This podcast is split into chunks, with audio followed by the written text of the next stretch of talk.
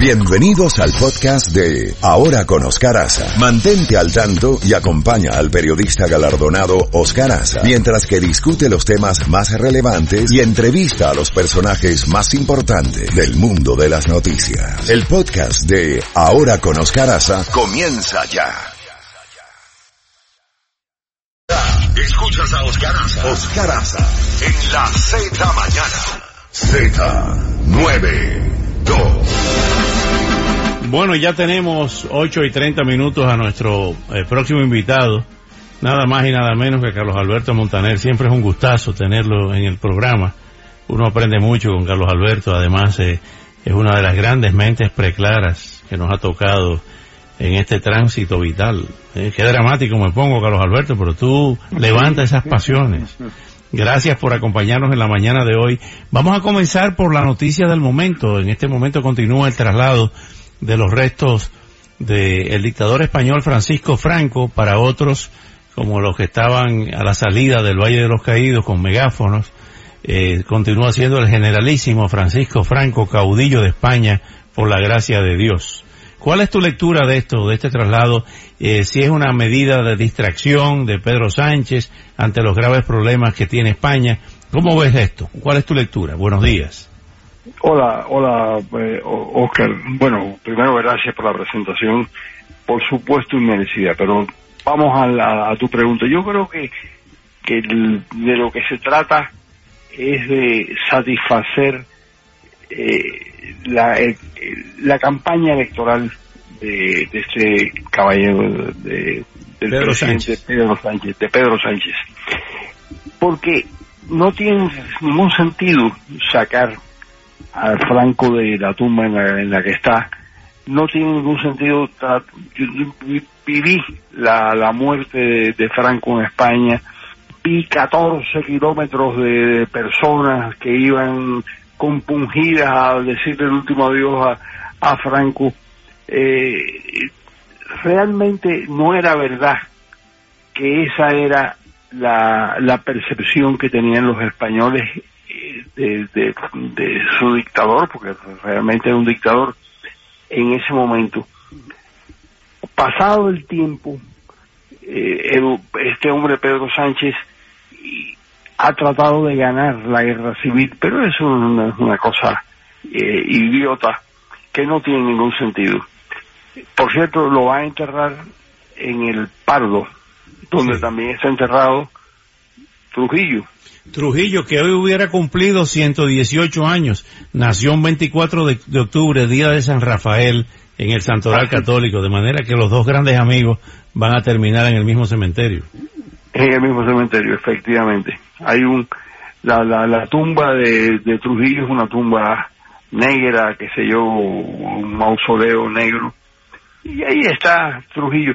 Y hay una especie de trasiego con los muertos realmente eh, y tonto, ¿no? El cerebro de Rubén Darío se lo robaron dos o tres veces. Eh, los huesos de, de Voltaire no se sabe qué pasó con ellos, si la de, si la derecha los, los destruyó porque no quería que se que se supiera dónde estaban la, la tumba de Voltaire. O sea que hay un- un- una especie de locura con los muertos. Sin embargo, al cabo de cierto tiempo, la historia se asienta. Eso pasó con Napoleón. Napoleón y, la tumba de Napoleón hoy en día es uno de los grandes atractivos en, en París. Napoleón fue una persona realmente muy importante en la historia de Europa y en la historia, por supuesto, de Francia. De la misma manera que Franco fue muy importante en la historia de, de España y que no, no se puede eh, de ninguna manera mm, silenciar esa, esa historia de- Claro. del, del caudillo. Hablando de eso que estás contando, Porfirio Díaz, lo comentaba con Jacobo antes, está enterrado en Perlechés, y entonces, que ahí estuvo originalmente Trujillo y fue trasladado eh, al, al cementerio eh, a- en el que están llevando hoy a, a Franco. Eh, pero también está el caso de Benito Mussolini, que por primera vez van a exponer eh, el, el, ataúd de la urna donde están para que sea también otra atracción turística del Duce Benito Mussolini. De manera que hay hasta cierto punto como una especie de necrofilia, ¿no? Sí, claro, claro. Y además cambia la historia y cambia la percepción y cambian las emociones.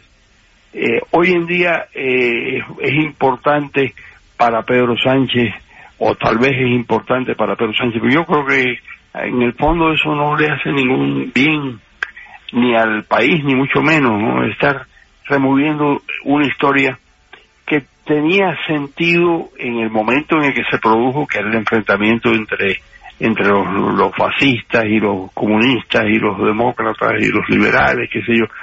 La guerra del 31 al 36 que sufrieron los españoles, o la, la, preguerra civil del 31 al 36, fue tremenda. Y Franco, que era republicano, por cierto, en su en cierto momento de su vida, eh, se, se convirtió en el, en el campeón de la causa eh, fascista, pero no era no era fascismo realmente tampoco. Era una cosa nacional católica distinta. Así es, eh, eh, justamente eh, hablando de, de, otros temas de actualidad, tenemos la, la, actualidad, sin entrar en el tema de Cataluña, que sería para, para varios programas la, complejidad de ese tema. Nos vamos a Bolivia, a Chile, Argentina, Venezuela y Cuba. ¿Qué te parece lo que está ocurriendo en Bolivia? La, la misión de observadores de la OEA dijo ayer que lo más eh, recomendaba una segunda vuelta ante el estrecho margen entre Evo Morales y Carlos Mesa, pero eh, Evo Morales ha respondido con eso a buscar movilizaciones de los eh, indígenas e indigenistas, de lo que él llama los movimientos sociales, que son los colectivos venezolanos, y la, y la Brigada Blas Roca de Cuba, para dar cabilla, como dicen popularmente, y Bolivia amanece hoy con un llamado de Evo Morales de que le quieren dar un golpe de Estado. Bueno, eh, Evo Morales dio el golpe de Estado, es decir, Evo Morales desconoció primero que los bolivianos no querían que él se postulara y, convocó un referéndum para lograrlo y sin embargo lo rechazaron. Eso fue en el 16.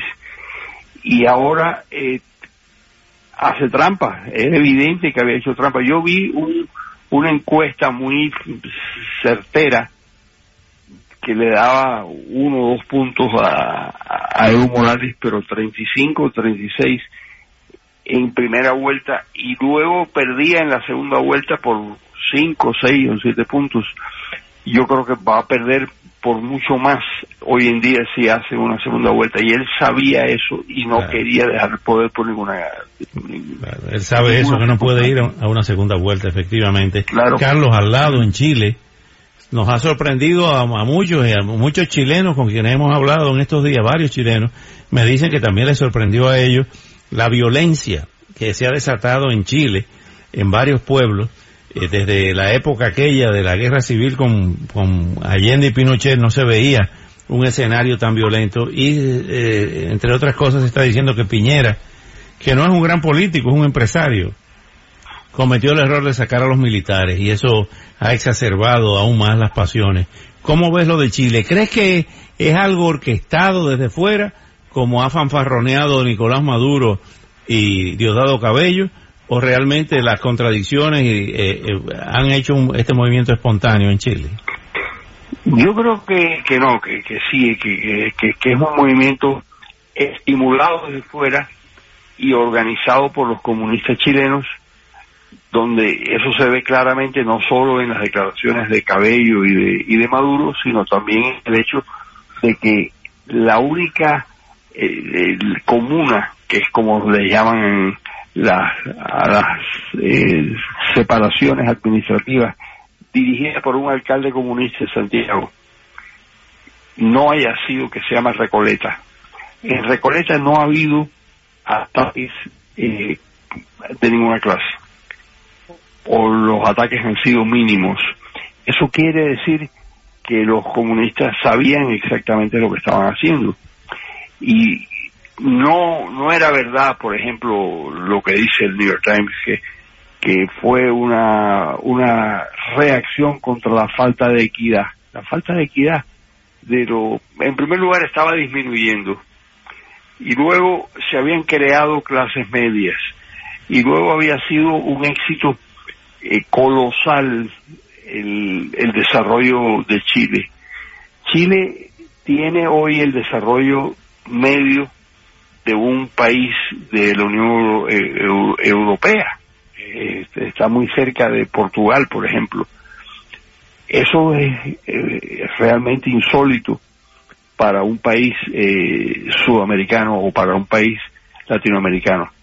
Yo creo que está clarísimo, Oscar, que lo que hay es una sublevación comunista instigada desde fuera. Eso es absolutamente eh, comprobable. La jugada está cantada. Ahora bien, al lado hay elecciones el domingo en Argentina. Mauricio Macri básicamente se enfrenta al peronismo nuevamente, a Alberto Fernández y a Cristina Fernández de Kirchner. Eh, siempre nos llama la atención que continúe siendo una constante, eh, parece que está en el ADN de los argentinos el peronismo en sus diferentes manifestaciones. Pero realmente eh, alguien me comentaba que las perspectivas si gana Alberto Fernández con Cristina Fernández van a ser catastróficas para Argentina porque eh, eh, va, a entrar en una crisis, en una espiral descendente financiera nacional y con el sistema financiero internacional. Ahora mismo, no sé si, no recuerdo si el Banco Mundial o el Fondo Monetario Internacional le tiene retenido 5 mil millones de dólares a Macri para que no vaya a caer en manos de Fernández y de Cristina. Eh, esta es una situación complicada, ¿no? Es muy complicada y además de eso, eh, lo probable es que gane Alberto Fernández y, la señora Cristina Kirchner, pero eso es, como dicen los, los hispanos, hambre para, para mañana o pan para hoy y hambre para mañana. Eso no va, no va a resolver el problema, lo va a agravar. Alberto Fernández es un gobernante o será un gobernante que tendrá que elegir entre desprenderse de su vicepresidente Cristina Fernández de Kirchner o asumir el peronismo. Y el peronismo es una manera errónea de, de gobernar y de destruir lo, lo, poco que se ha creado en, en Argentina. Ahora, la verdad es que Macri tampoco lo ha hecho muy bien. Macri aumentó el número de empleados públicos, aumentó el gasto público y sabía que tenía que reducirlos tajantemente. Hay una cosa ventajosa en, en el gobierno de Macri y es el, el haber podido terminar su mandato. Es el primer gobernante no peronista que termina su mandato desde hace 80 años. Desde, que se instauró el... Eh, claro, es, es, tremendo. Pero ya eso significa un, paso de, de avance y significa que el peronismo no es exactamente un movimiento de, del socialismo del siglo XXI, ni mucho menos. Que entrega el poder, que se va, que vuelve, eso eh, es eh, realmente algo positivo que hay que decir del, peronismo, pero no, no como para salvarlo de la, de la quema histórica, porque realmente no, no, tiene ningún sentido. Eh, el peronismo ha sido muy dañino para la sociedad argentina, pero al mismo tiempo poco a poco se ha ido domesticando en la medida en que las formas democráticas se han impuesto de, alguna forma en, en Argentina. Eh, Carlos, hay dos temas que no podemos dejar de mencionar, eh, Venezuela y Cuba. Hay quienes hablan de que toda esta ofensiva eh, de desestabilización de gobiernos democráticos que estamos viendo en Sudamérica Hace una semana era eh, Ecuador, Perú, ahora le ha tocado a Chile y a Bolivia, eh, aunque en Bolivia no hay un gobierno democrático con Evo. Pero todo esto que ha estado ocurriendo ahora vienen elecciones también en Uruguay, donde también se esperan eh, disturbios eh, y un poco de inestabilidad, que el cerebro es La Habana, pero que el cuerpo operativo ahora ha sido Venezuela. Realmente, ¿por qué tú crees que han decidido correr hacia adelante y acelerar este proceso de descomposición? ¿Por la crisis en que se encuentran y por el cerco que la, el sistema financiero internacional le ha impuesto eh, a Venezuela y apretado más a Cuba? Bueno, Cuba eh, desde siempre ha creído en, en, en, ese tipo de, de chantaje. Yo te hago daño si tú no haces lo que yo quiero. Si tú haces lo que yo quiero, yo no te, te doy nada, pero no te hago, dejo de hacerte daño. Por lo menos, eh, potencialmente, dejo de, de dañarte. Yo creo que eso es lo que está detrás de, de la política cubana y de, Venezuela, con relación al área. A mí me parece que sí, que, es muy probable que, que así sea y que Cuba esté detrás de todo eso. A mí me contaba Sánchez Berzaín, que tú es tu amigo y que lo has llevado a tu, a tu programa. Carlos me contaba que cuando él era ministro, se le apareció el, o le pidió una cita el, el embajador de Cuba en Bolivia y pues fue realmente a extorsionarlo, a decirle que si, bueno, si ellos no entraban por el aro, eh, se podían, podían surgir guerrillas en el país y que las guerrillas eh, eran incontrolables y ya sabía el, el señor ministro lo peligroso que era tener guerrillas de orientación cubana. Yo creo que sí, que efectivamente lo detrás de todo eso está la mano de Cuba desde hace mucho tiempo. Carlos, eh, no puedo dejar de felicitarte por un justo reconocimiento que se te ha hecho en México la semana pasada, eh, el premio Caminos de la Libertad por tu trayectoria y constancia en la lucha por la libertad y democracia en el continente. Me siento muy orgulloso de tu amistad. Tú sabes que estaba chequeando mi mamá, que ya tiene 93 años, y tiene, gracias a Dios, una memoria qué maravilla. De elefante y dice que te tiene que hacerte otro sancocho. Nos conocimos a, través de un sancocho en mi casita allá en, Santo Domingo en 1976. ¿Eh? Estaba tú jovencito con mucho pelo y yo tenía mucho pelo y tú eras un flaquito con, ¿Te acuerdas? Con, bigote. Ya con, con bigote y gafas.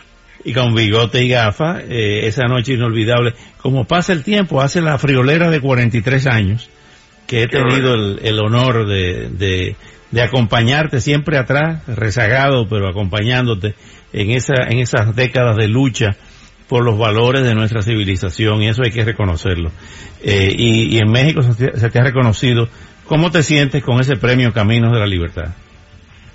Mira, es un premio muy eh, importante desde todo punto de vista y además lo otorga un grupo que realmente es muy muy respetable. Yo creo que, que me siento lógicamente muy bien. Además es, es la ratificación de otro premio eh, que tiene las mismas características, que es un premio dado en España eh, hace 10 años por toda una vida dedicada a la lucha por la libertad.